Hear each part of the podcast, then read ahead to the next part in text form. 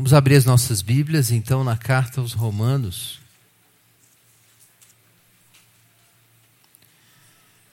Capítulo 5.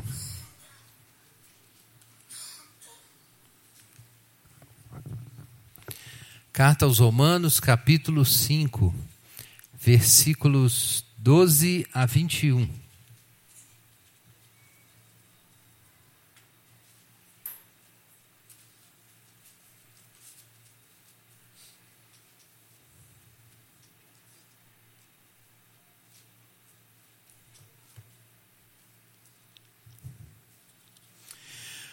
Portanto, assim como o pecado entrou no mundo por um só homem, e pelo pecado a morte, assim também a morte passou a todos os homens, pois todos pecaram.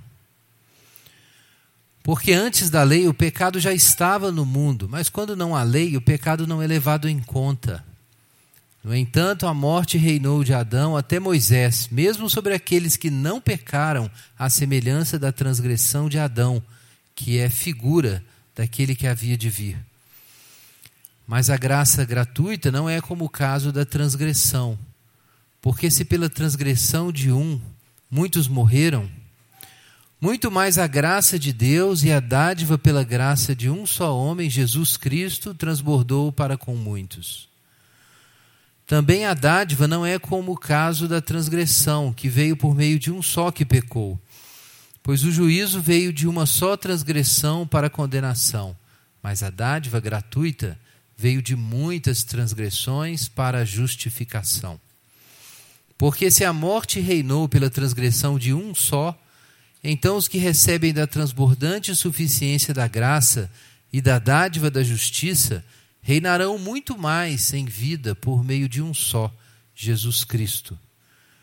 Portanto, assim como por uma só transgressão veio o julgamento sobre todos os homens para a condenação, assim também por um só ato de justiça veio a graça sobre todos os homens para a justificação que produz vida. Porque assim como pela desobediência de um só homem muitos foram feitos pecadores, assim também pela obediência de um só muitos serão feitos justos. A lei, porém, veio para que a transgressão se ressaltasse. Mas onde o pecado se ressaltou, a graça ficou ainda mais evidente. Para que, assim como o pecado reinou na morte, assim também a graça reine pela justiça para a vida eterna, por meio de Jesus Cristo, nosso Senhor. Amém. Pai, em nome de Jesus, nós pedimos a iluminação do Teu Santo Espírito para nós compreendermos a mente do Senhor, para o nosso coração abraçar a Tua vontade. Senhor, tem misericórdia e nós pedimos que o Senhor repreenda o inimigo que trabalha para confundir as nossas mentes, para obscurecer o entendimento e separar as nossas almas da vida do Senhor. Ó Deus, repreende em nome de Jesus e envia, Senhor, pelo teu Espírito Santo, a luz para cada um aqui presente. Amém.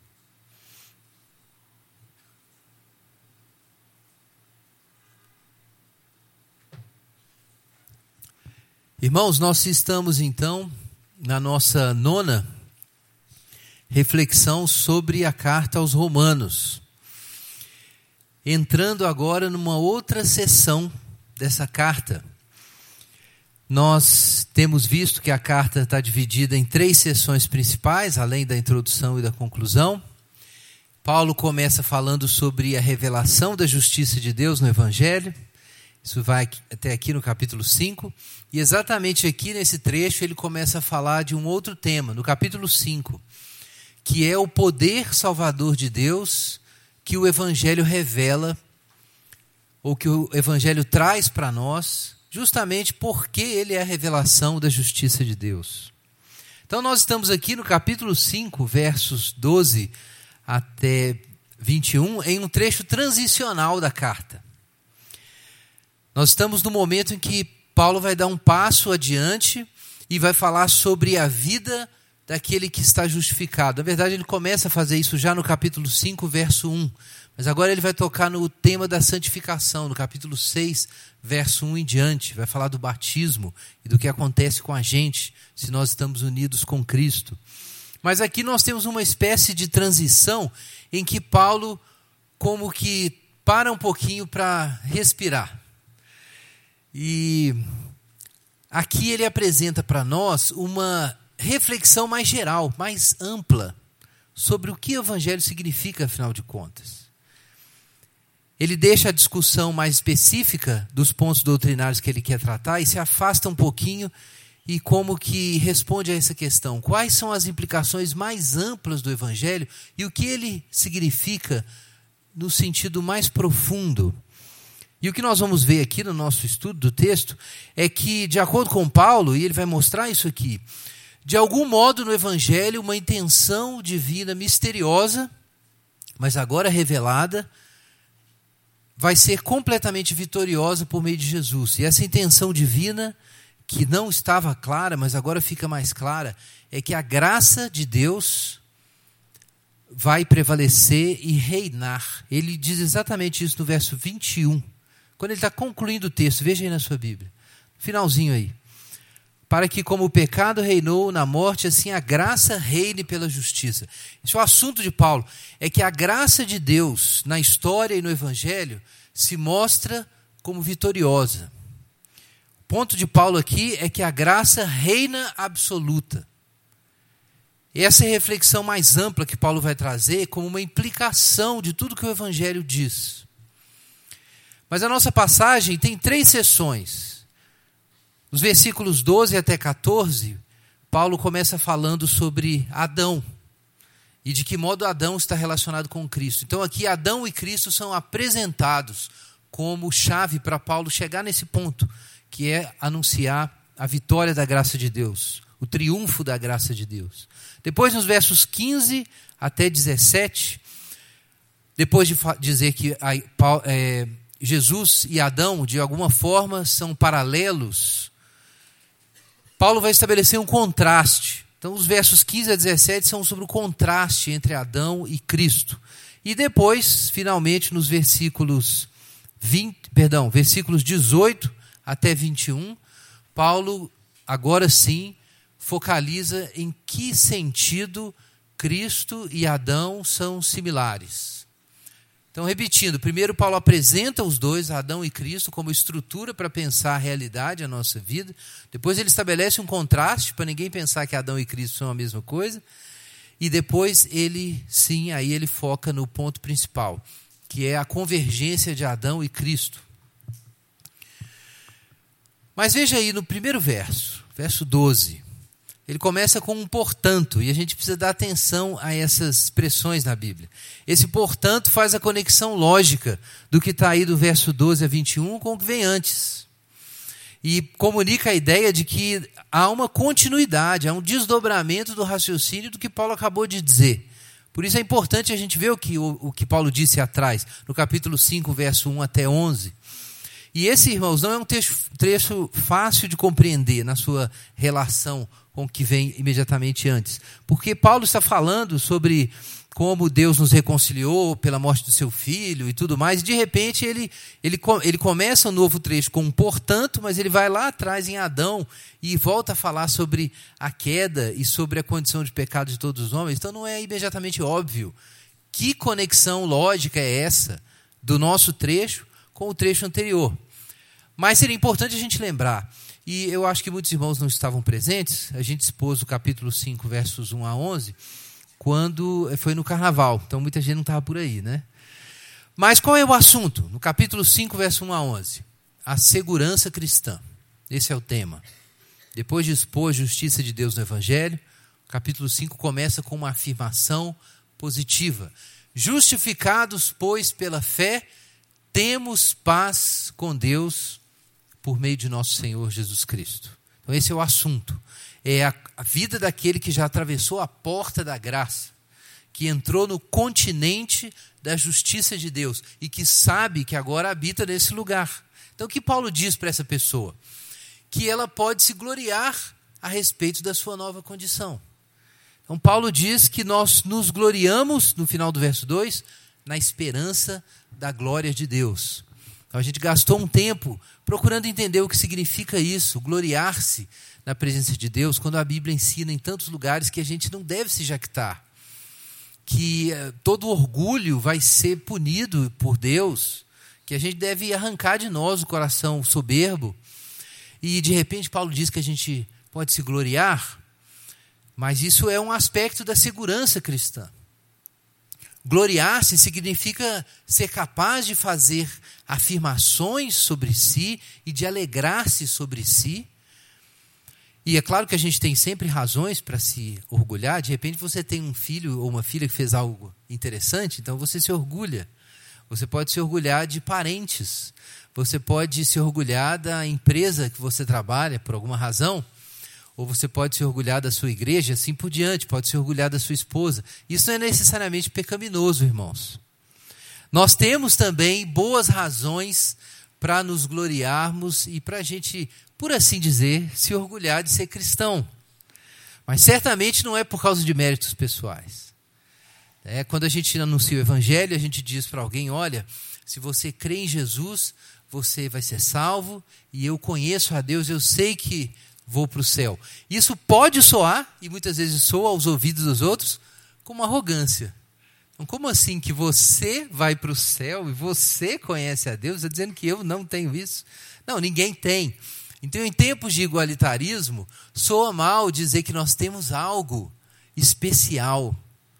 Mas nós temos algo especial, só que não é mérito nosso. Então, não se trata de orgulho no sentido de soberba. Se trata desse gloriar-se sadio que Paulo descreve. Aquele que se gloria, glorie-se no Senhor. Significa ser capaz de confessar e saber o que você é diante de Deus por causa do que Deus fez por você e não por causa do que você, por conta própria, fez ou poderia fazer. Então, esse é um aspecto da segurança cristã. Ser capaz de dizer: Eu conheço a Deus, eu conheço a graça, eu conheço a verdade, é uma parte fundamental da vida cristã.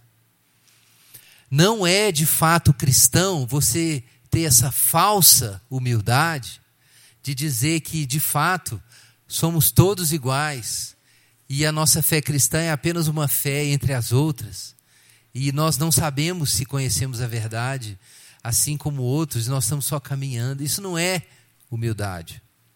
Isso é incredulidade. Olha o que Paulo diz no capítulo 5 aí, versículo 4. Perdão, versículo 5. A esperança não causa frustração ou decepção, porque o amor de Deus foi derramado em nosso coração pelo Espírito Santo que nos foi otorgado.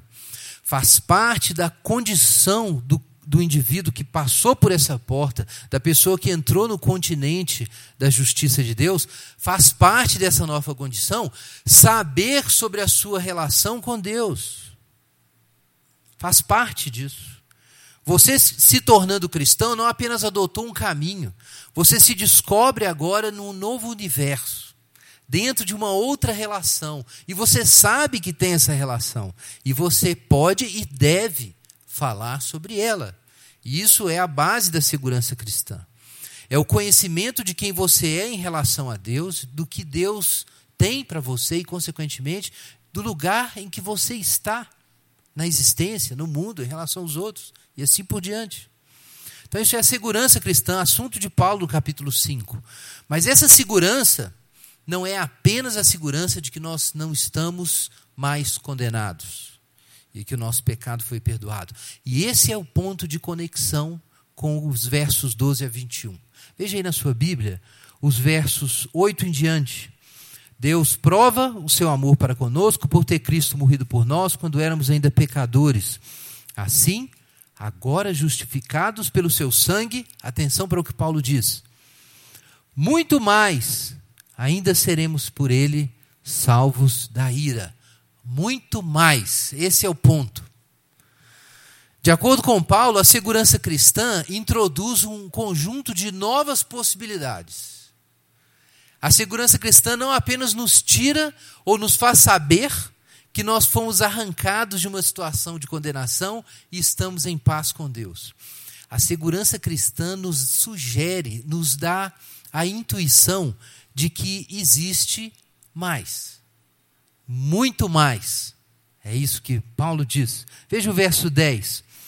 Porque se nós, quando éramos inimigos, fomos reconciliados com Deus pela morte de seu filho, atenção, muito mais estando já reconciliados, seremos salvos pela sua vida. Esse é o ponto de convergência, ou de conexão, perdão, com o verso 12, quando Paulo diz, portanto, e agora ele vai desfiar uma outra seção do argumento, mas é isso que ele quer dizer. É a lógica do muito mais que a gente descobre quando conhece o Evangelho. De alguma forma, aquele que recebeu a segurança cristã tem uma nova percepção do amor de Deus. Se você chegou à cruz, você sabe que não apenas a cruz lida com algo da sua existência, resolve esse algo da sua existência que não estava correto, mas a cruz introduz uma novidade. Algo você recebe no Evangelho, algo que aponta para o infinito. E vamos ver o que é isso então, aí nos versos é, 15 e 17. Só para os irmãos perceberem essa conexão. Muito mais. Olha o verso 15. Paulo diz exatamente isso. A dádiva gratuita não é como o caso da transgressão, porque se pela transgressão de um muitos morreram, muito mais a graça de Deus e a dádiva pela graça de um só homem transbordou para com muitos. Veja também aí o verso 17, novamente, esse mesmo raciocínio. Se a morte reinou pela transgressão de um só, os que recebem da transbordante suficiência da graça e da dádiva da justiça reinarão muito mais em vida, por meio de um só, Jesus Cristo.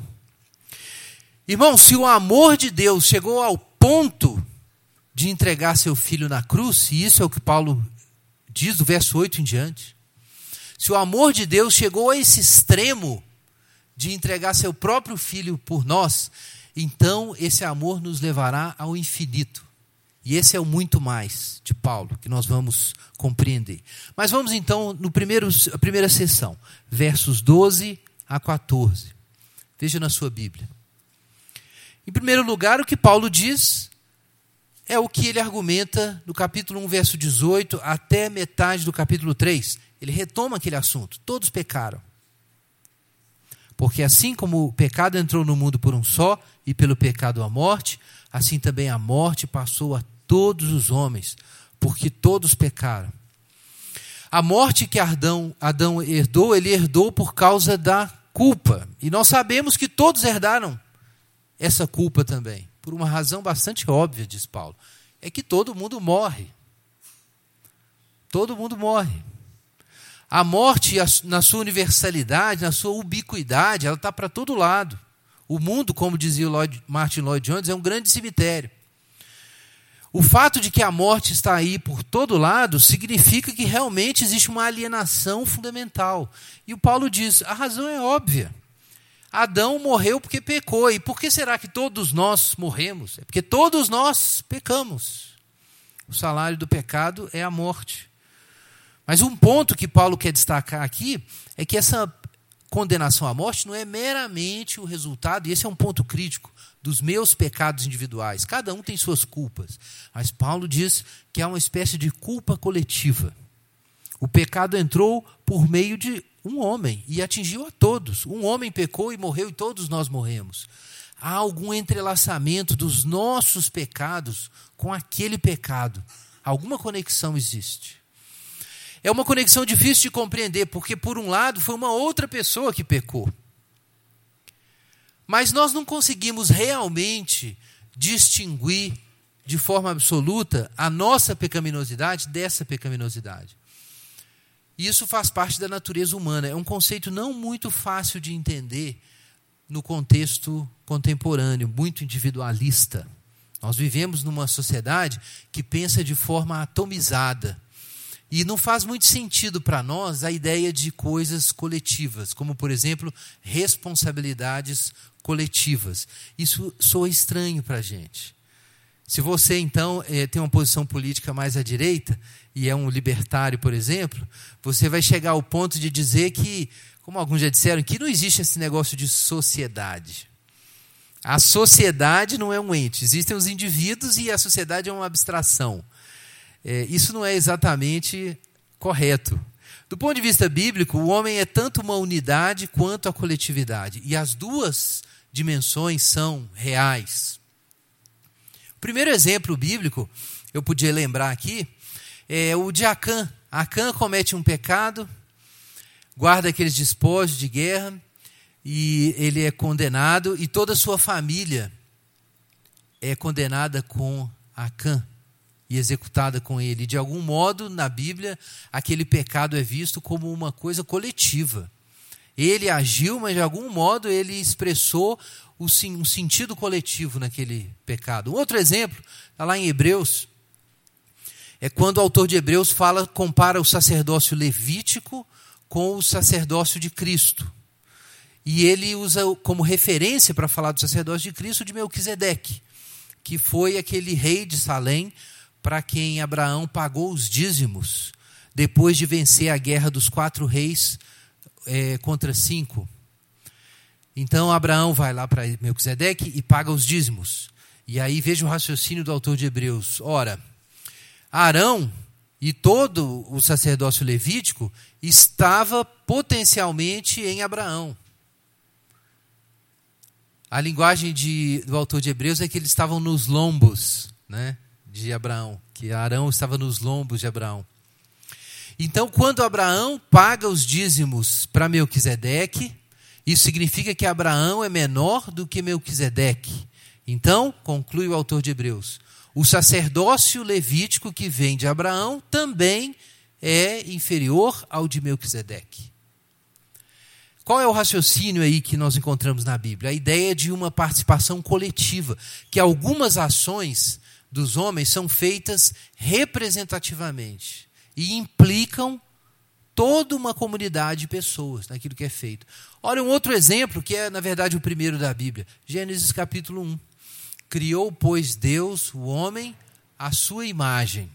A imagem de Deus o criou. E aí o próximo verso diz: macho e fêmea os criou. A ideia que é comunicada é que Adão não é inicialmente apenas o nome do indivíduo do sexo masculino. Adão é um nome coletivo. É um nome que se refere à unidade de homem e mulher que formam a natureza humana. Mais na frente, no capítulo 5, isso é dito com muita clareza: que Deus chamou Adão e Eva, Deus lhes chamou pelo nome de Adão. Então há coletividade, o homem também é coletivo, não é apenas individual. E há coisas que são feitas que são feitas assim, de forma que há uma responsabilidade compartilhada. Então as pessoas estranham isso, né? Por que, que Adão pecou e eu sou culpado? Mas pense como é estranho também que Jesus obedeça a Deus se você recebe os benefícios. Se não pode um, não pode outro também, meu irmão. Então não se trata apenas do pecado, se trata da graça. De algum modo, na economia divina, Deus tomou Adão como representante coletivo e cabeça federal, como se diz na tradição reformada. E quando Deus trata com Adão, ele está tratando com toda a raça humana coletivamente, de modo que nós estávamos em Adão. O mesmo acontece com Cristo. Paulo diz o seguinte no, na segunda carta aos Coríntios: um morreu por todos, logo, todos morreram. Não apenas Jesus morreu e nós não precisamos morrer. Não, o que Paulo diz é que nós não precisamos morrer porque, em algum sentido, nós já morremos. Você não é salvo da condenação porque simplesmente Jesus, que é um terceiro, leva os seus pecados e você fica sem condenação. Você é unido com Jesus Cristo é considerado como parte de Jesus Cristo, como corpo de Jesus Cristo, então quando Jesus é condenado, você é condenado. É por isso que você não é mais condenado, porque você já morreu e já está justificado do pecado, como está escrito em Romanos 6. Irmãos, é importante explicar isso, porque isso é uma subestrutura de todo o argumento de Paulo. Quando ele diz, por exemplo, em Romanos 8, que nós que fomos, 6, perdão, que nós que fomos batizados em Cristo, fomos batizados na sua morte. Isso é necessário para entender a carta aos Romanos. É que nós estamos em Cristo, mas antes nós estávamos em Adão. E assim como nós participamos da miséria de Adão, nós participamos das riquezas de Cristo, porque estamos nele. É importante compreender essa estrutura. Existe, existem dois homens do ponto de vista de Deus. Dois homens: Adão e Cristo. Duas raças, sim, são muitos indivíduos, duas comunidades, mas são também dois homens coletivos: Adão e Cristo.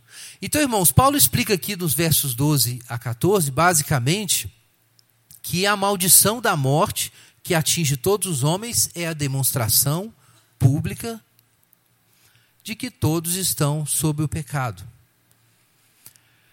Mas e o caso de quem pecou e não conheceu a lei? Quero lembrar os irmãos que os judeus ouvintes de Paulo sempre estavam preocupados com a lei, né? Veja aí o verso 13 na sua Bíblia.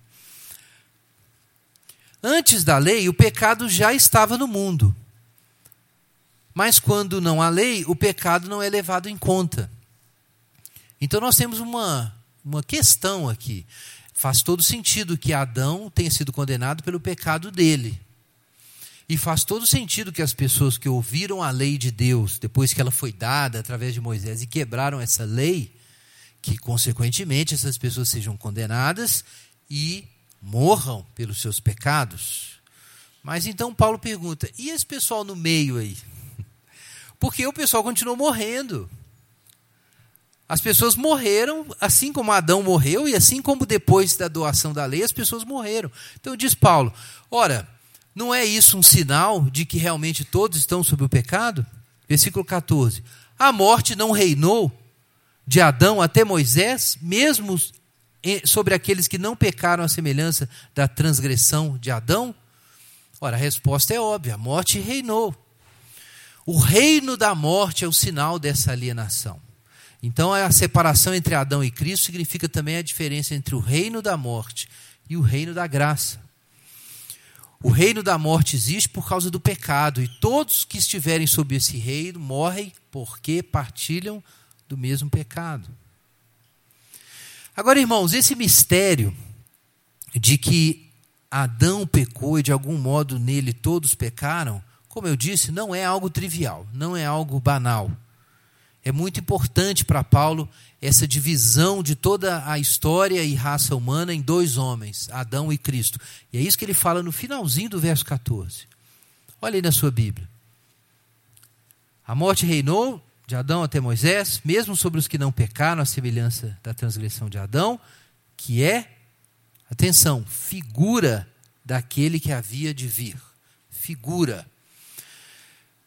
Então aqui nós entendemos o ponto dos versos 12 até 14. É que existe um paralelo entre o que acontece com Adão e o que acontece com Cristo. E Adão, segundo o apóstolo Paulo, é uma figura, um símbolo, uma representação do que viria depois. Nesse sentido, não é algo trivial, não é só o pecado de Adão lá. Adão representa, como nós dissemos, toda a sociedade humana, toda a civilização humana, e Jesus representa também, de um outro jeito. Mas tem uma coisa que soa estranho aqui. É que Paulo diz que Adão é uma figura de Cristo. Isso não é, isso é estranho, isso não é claro. Por que é estranho? Porque faz todo sentido na nossa mente pensar que Deus fez Adão, Adão pecou, então Cristo é enviado para resolver o problema de Adão. Cristo é enviado para consertar o que deu errado com Adão. Mas nesse sentido, qual seria o plano central de Deus? Adão. Deus fez Adão, Adão pecou, então Deus envia uma solução para Adão. Mas Paulo inverte as coisas. E ele diz que, na verdade, Adão é que é o símbolo de uma outra coisa que viria depois. Adão é que é o modelo, o protótipo de uma outra realidade que viria. Claramente, Paulo está é, invertendo a ordem das coisas. Ele está dizendo: olha, vamos pensar em Adão. Adão pecou e todos caíram em Adão, então, como Adão morreu, todos morreram em Adão. É a mesma coisa com Cristo, só que com essa ressalva. Na verdade, o plano de Deus não se centrava em Adão, se centrava em Cristo. Cristo não é um remendo para Adão. Adão é que é uma antecipação de Cristo. Então, algo realmente contra-intuitivo está acontecendo aqui. É, a gente poderia pensar que a criação, Adão, o pecado, a vida natural são o ponto e o propósito de Deus, que Deus enviou Jesus para restaurar e consertar essas coisas.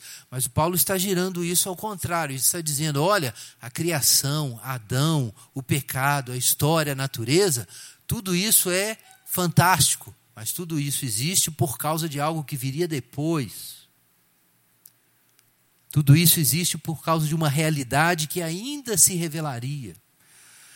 Isso é muito significativo. Isso significa que tudo na nossa vida, na natureza e na história, irmãos, é analógico e antecipatório. Agora, como é isso de comparar Adão com Cristo? Adão é figura daquele que viria, que é Jesus. Isso soa estranho, porque Adão não é modelo para nada, né? Como assim Adão é o modelo de Jesus? Mas Adão é a nossa desgraça, é a nossa condenação. Então, Paulo quase que se apressa para explicar que ele não está dizendo que eles estão no mesmo patamar, que eles são meramente similares. E daí, nos versos 15 até 17, Paulo vai se esforçar para estabelecer uma distinção, um contraste entre Adão e Cristo. É muito importante compreender que Adão é figura de Cristo. Mas para não ter confusão, Paulo vai começar dizendo porque eles são muito diferentes. Então ele vai falar desse contraste. Veja aí no verso 15. Mas a graça gratuita não é como o caso da transgressão. Porque se pela transgressão de um muitos morreram, agora vejam a, a expressão mágica aqui de Paulo. Muito mais a graça de Deus e a dádiva pela graça de um só homem, Jesus Cristo, transbordou para com muitos. Então, Paulo estabelece aqui o contraste e deixa claro, com esse muito mais, que Cristo, irmãos, não é apenas um equivalente de Adão. Adão é uma figura de Jesus, mas eles não são dois equivalentes. Jesus não é apenas a reversão do que deu errado em Adão.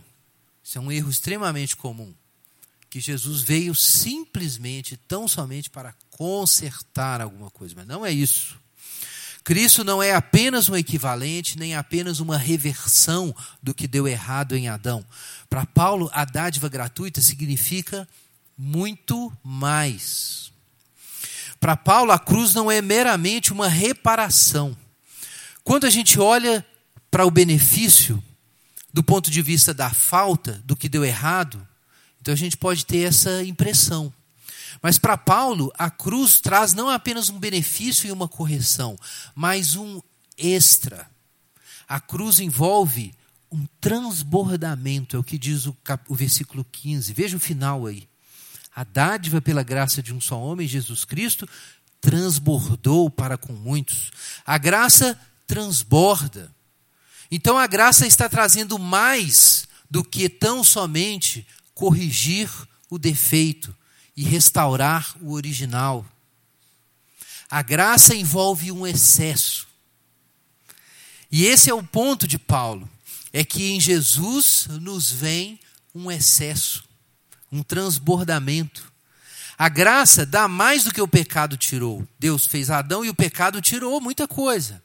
Agora, a graça não apenas restaura o que Adão fez a gente perder. A graça nos leva a algo maior e revela, consequentemente, um plano maior. Não é o que a gente tinha lá no, no capítulo 5, versos 8 a 10, que a gente leu? Paulo faz esse tipo de raciocínio superlativo. Olha que lógica engraçada. Se nós agora estamos justificados pelo seu sangue, com toda certeza e muito mais seremos por ele salvos da ira. Depois ele diz no verso 10: se nós já fomos reconciliados com Deus pela morte do seu filho, muito mais, além de estar reconciliados, muito mais, estando já reconciliados, seremos salvos pela sua vida. É uma lógica, é um jeito de pensar do apóstolo Paulo. Como eu disse, Paulo não apenas vê na cruz a solução do nosso problema, ele consegue discernir na cruz um excesso tão grande que a cruz não apenas nos arranca de uma prisão, mas abre para nós um infinito. Ela nos coloca em uma condição positiva que transcende o que havia antes. Paulo não diz apenas que nós estamos salvos, ele diz que muito mais é feito por Deus em relação a nós. Então, Adão e o pecado de Adão são a oportunidade e a janela para um amor muito maior se revelar. A gente poderia dizer isso, que Satanás estava no jardim à espreita. Mas atrás de Satanás, a graça de Deus estava à espreita. É como se Deus estivesse aguardando uma oportunidade para derramar um excesso em uma coisa muito maior do que o que ele já havia dado inicialmente. E veja que coisa. A gente poderia imaginar que Adão, se comportando direitinho, recebia uma graça. Mas aparentemente Deus espera Adão escorregar para derramar um balde de graça sobre ele. Algo que excede muito o que ele tinha antes. Veja se não é isso que Paulo pensa. Abre sua Bíblia em Romanos 8. Como funciona a lógica da graça. Romanos 8, 31 e 32.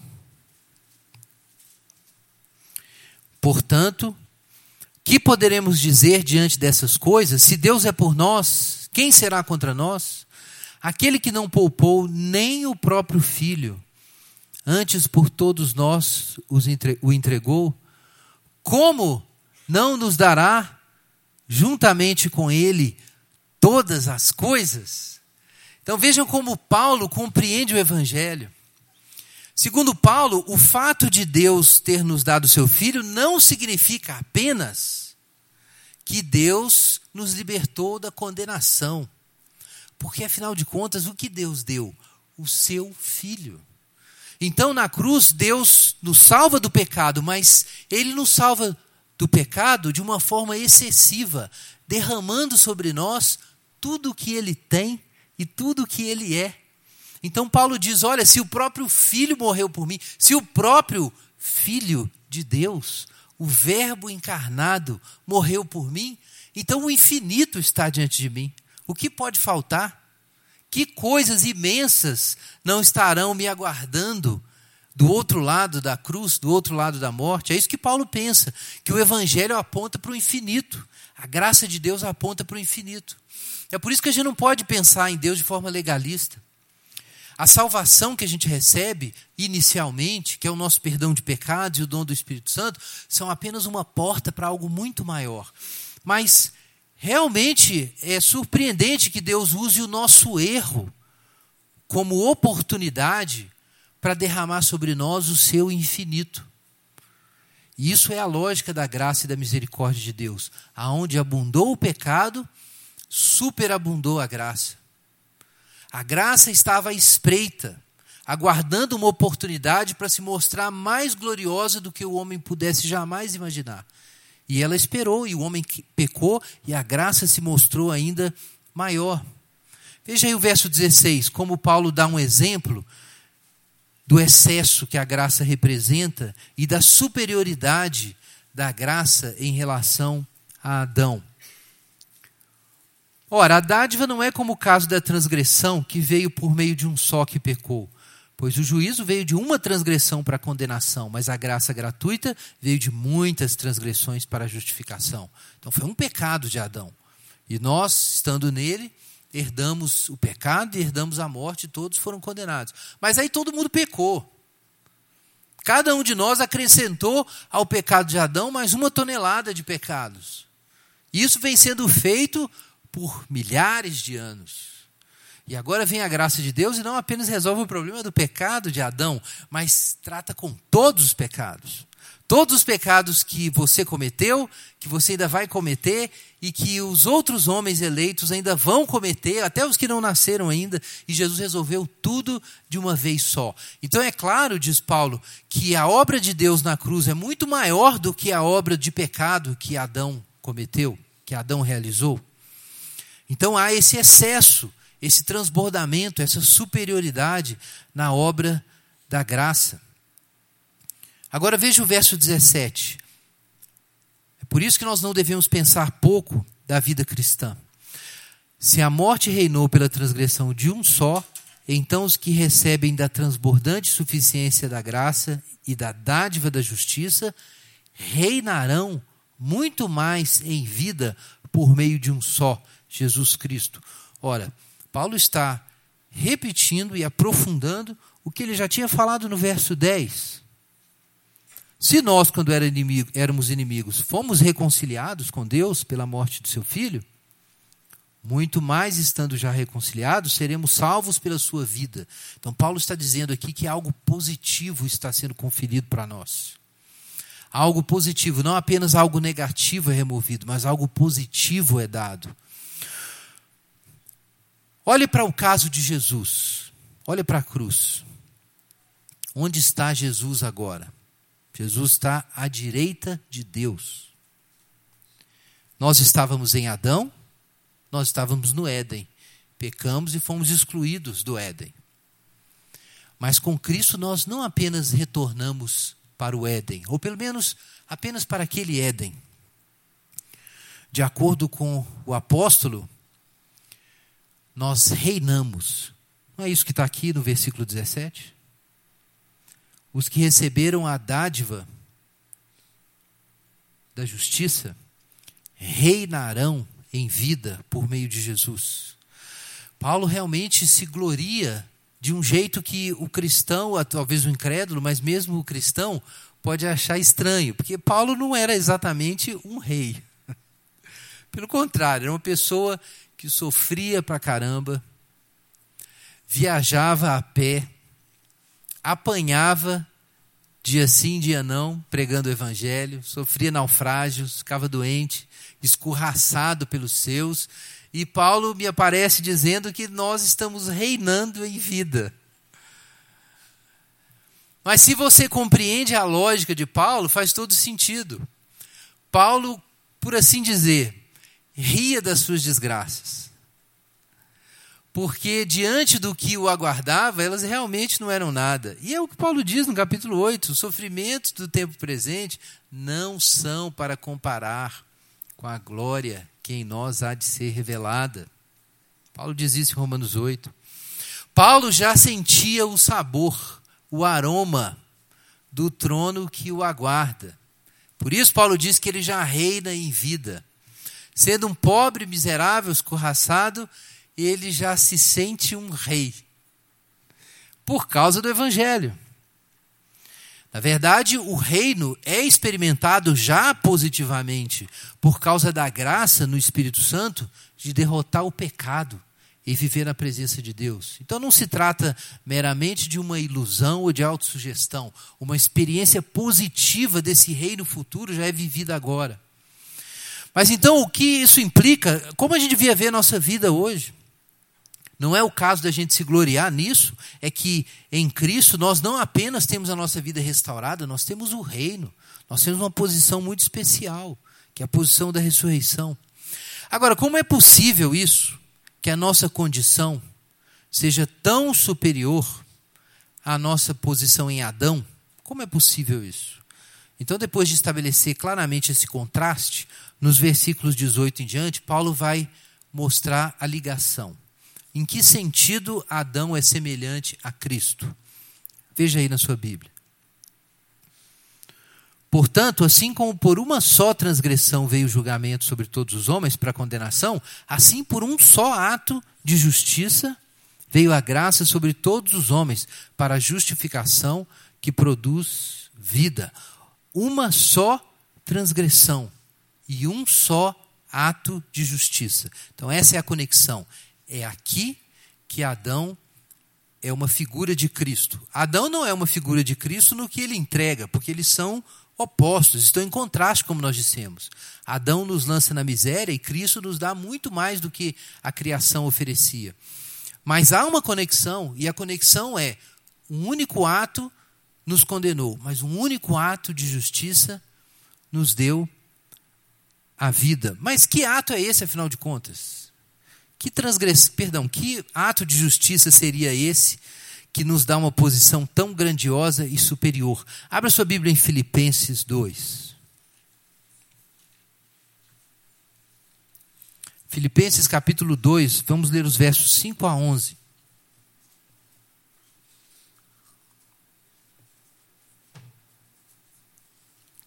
Filipenses 2, 5 a 11. Tende em vós o mesmo sentimento que houve em Cristo Jesus, que existindo em forma de Deus, não considerou o fato de ser igual a Deus algo a que se devesse apegar, mas pelo contrário esvaziou-se a si mesmo, assumindo a forma de servo e fazendo-se semelhante aos homens. Assim, na forma de homem, humilhou-se a si mesmo, sendo obediente até a morte e morte de cruz. Por isso, Deus também o exaltou com soberania e lhe deu o nome que está acima de qualquer outro nome. Irmãos, então aqui está tudo explicado. Esse é o ato de justiça. Esse é o ponto de Paulo. É que Jesus foi obediente até a morte e morte de cruz. Jesus foi obediente. Não é disso que o nosso trecho fala em Romanos 5, versículo 18? Assim como por uma transgressão veio o julgamento sobre todos os homens para condenação, assim por um ato de justiça veio a graça sobre todos os homens para justificação que produz vida. Porque, como pela desobediência de um muitos foram feitos pecadores, assim também pela obediência de um muitos serão justos. Então, atenção para isso. Cristo não apenas resolve o problema da nossa desobediência e o problema da injustiça decorrente dessa desobediência, mas algo positivo é dado para nós: os méritos de Cristo. A obediência de Cristo é dada para nós. O que nós temos lá em Filipenses 2? A gente corretamente sempre pensa na cruz como o lugar em que os nossos pecados foram perdoados, expiados. A ira de Deus foi derramada e ali a nossa culpa é removida. Mas, irmãos, na cruz Deus estava fazendo uma outra coisa, além de oferecer um sacrifício pelos nossos pecados. Uma outra coisa estava acontecendo. E está muito claro em Filipenses: como Jesus foi obediente até a morte, ele herdou um mérito positivo, ou ele adquiriu, melhor dizendo, um mérito positivo. Porque ele foi obediente até a morte, ele ganhou um direito. Que direito é esse? De, de ser o governante da terra. Na verdade, é onde Deus tinha colocado Adão inicialmente, para governar a terra. Mas algo muito maior está acontecendo aqui. Jesus recebeu o nome acima de todo nome. Por que Jesus recebeu um nome acima de todo nome? Porque ele obedeceu. Ou seja, ele adquiriu méritos positivos, ele adquiriu justiça. Então, irmãos, o que Jesus faz na cruz não é apenas tirar o nosso pecado e nos deixar inocentes como Adão antes da queda. Que é a nossa tendência de pensar. Muita gente tem essa pensa dessa forma que com o perdão de Jesus você está inocente. Irmão, justificação não é meramente a inocência. Não é. Porque Adão, de, antes da queda, não tinha pecado, mas também não tinha obedecido. Então, Adão, antes da queda, não merecia condenação, mas tampouco merecia o governo. Ele ainda não tinha se feito digno de nada. Ele não tinha sido desafiado. Se a gente fosse usar uma analogia contábil, e Paulo de vez em quando usa essa analogia, se Jesus só tivesse tirado o nosso pecado, a gente podia continuar pobretão como sempre, zero na conta bancária. Mas não é isso que acontece. Jesus, ao obedecer até a morte, e aí é importante nós entendermos esse ato de justiça. Que ato de justiça é esse que Paulo fala aqui, nos versos 18 e 19? Ora, é a cruz. Mas é que Jesus obedeceu durante toda a sua vida. Mas toda a obediência de Cristo encontra consumação e consolidação na hora da cruz. Tudo que Jesus viveu e tudo que Jesus foi teria sido destruído se na última hora ele não tivesse obedecido. Quando ele obedece até a morte, então realmente a sua vida inteira é entregue a Deus como obediência. Então, nesse momento, sim, os méritos positivos são constituídos. Nessa hora, a vida de Jesus é a vida do justo, singular, o justo, aquele que cumpriu a lei inteira incondicionalmente. Na morte é que isso se consolida. Então é esse ato de obediência, esse ato de justiça, mas é uma justiça positiva. Então Deus não apenas tira o nosso pecado em Jesus. E é isso que Paulo diz aqui em Romanos: pela obediência de um só, muitos são feitos justos. Ora, o que Jesus herda quando ele obedece até a morte? Jesus herda a ressurreição e o governo do mundo. É por isso que Paulo vai dizer em Romanos 8 que quando nós recebemos a nossa adoção, nós ressuscitaremos e reinaremos, seremos co-herdeiros com Cristo. É isso que está escrito em Romanos 8, nós vamos chegar lá.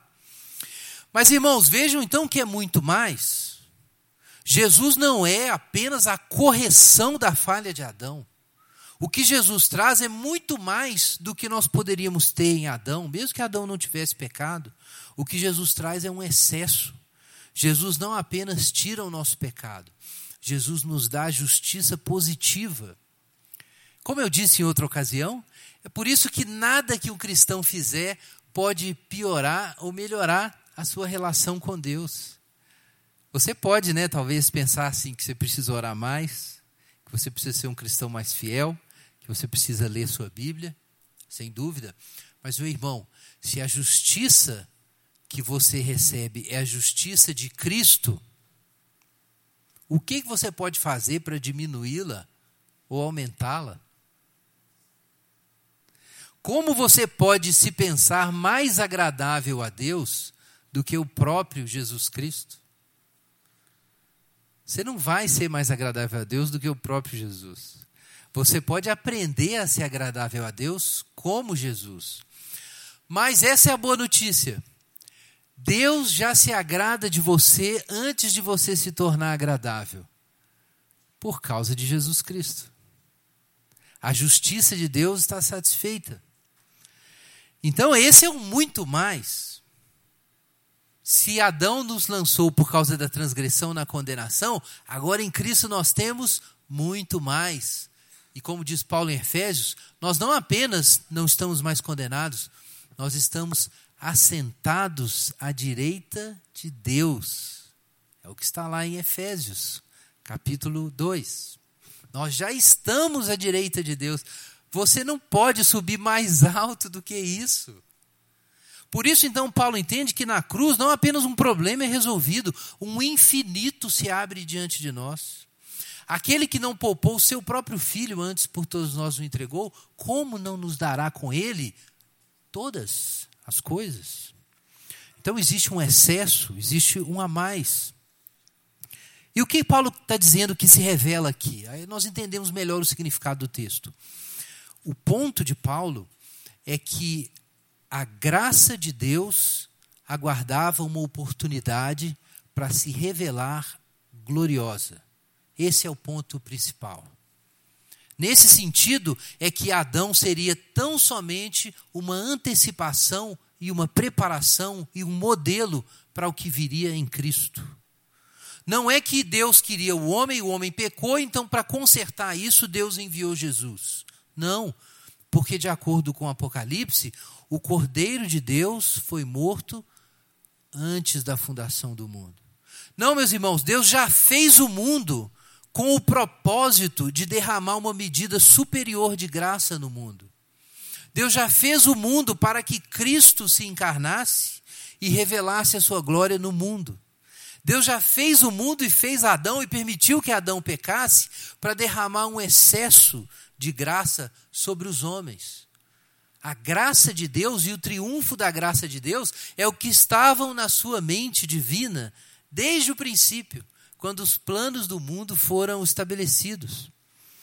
E aí nós entendemos até a função da lei. Qual a função da lei? O judeu talvez pensasse o seguinte: na época, ou não, com certeza pensava, que a lei foi dada para ajudar os homens a serem menos injustos. Porque já tinham pecado, né? Afinal de contas. Adão pecou, todos pecaram e Deus dá a lei. Qual é o propósito da lei? Nos ajudar a ser mais justos. Não. Olha aí o versículo 20 na sua Bíblia. O que se infere do muito mais da graça? Ora, a lei veio para que a transgressão se ressaltasse. A lei não veio para nos tornar justos. A lei veio para lançar um holofote sobre a nossa miséria, para ela ficar muito clara e evidente, mas por uma razão: para que a graça que seria derramada se mostrasse ainda mais gloriosa. É o que ele diz? Aonde o pecado se ressaltou, o que aconteceu? Veja na sua Bíblia aí, no verso 20. A graça ficou ainda mais evidente. Então, não apenas Adão, mas mesmo a lei existe por causa desse outro plano que estava oculto, que era o plano de derramar graça. Até a lei que foi dada para a gente obedecer, na verdade, o propósito dela era revelar a profundidade da nossa miséria, para que a graça se mostrasse ainda mais gloriosa. E tanto é isso, irmãos, que veja a interrogação no capítulo 6. Nós não vamos expor o capítulo 6, mas veja aí como ele começa. Que diremos então? Permaneceremos no pecado para que a graça se destaque?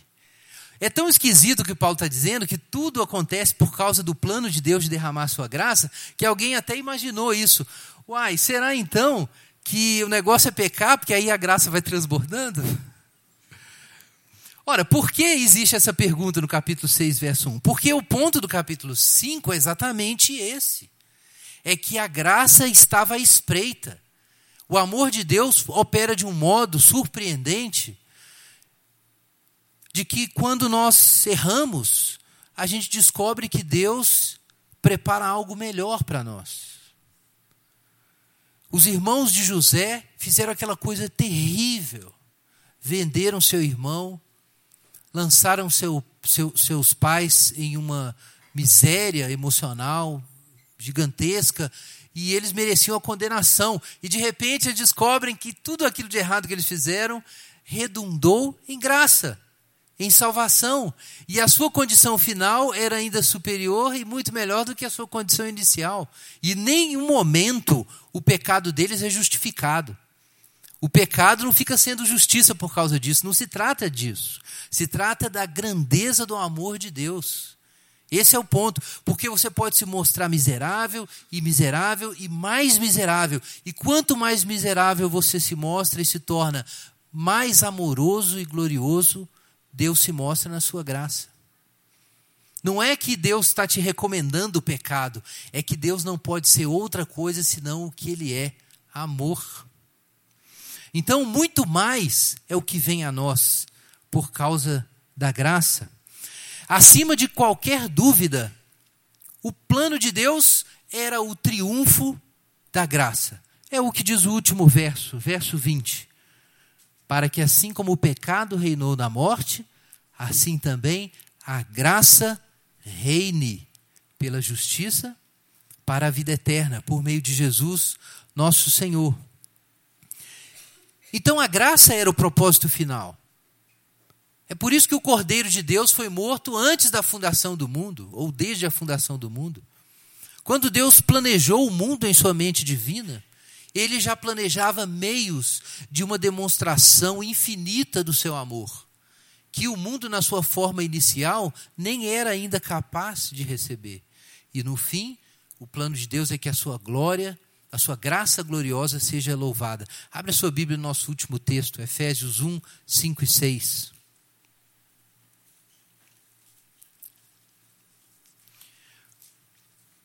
Aqui na carta aos Efésios, no capítulo 1, sem nenhuma sombra de dúvida, Paulo apresenta o centro dos propósitos de Deus e mostra que a graça está no centro. Olha aí os versículos 5 e 6. Deus, o Pai, nos predestinou para si mesmo, segundo a boa determinação da Sua vontade, para sermos filhos adotivos por meio de Jesus Cristo, para o louvor da glória da Sua graça. Irmãos, esse é o propósito final de todas as coisas. É que Deus derramasse sobre as suas criaturas a sua graça e se alegrasse em si mesmo na sua graça. E que nós pudéssemos celebrar com Ele a sua graça, para o louvor da glória da sua graça que Ele nos dá em Jesus. Então pense, se você crê em Jesus, abandone as mesquinharias da vida e entenda que a graça que Deus propõe para nós em Jesus é, na linguagem de Paulo aqui no capítulo 5, irmãos, é muito mais. Os crentes diz, gostam de dizer por aí né, que Deus é mais, né, como piada, não, mas isso é coisa séria. A lógica do cristianismo é a lógica do do muito mais. A graça não é apenas a restauração da natureza, a graça eleva a natureza. A graça em Jesus não é apenas um remendo para a sua vida. A graça pretende tomar você e te elevar à direita de Deus.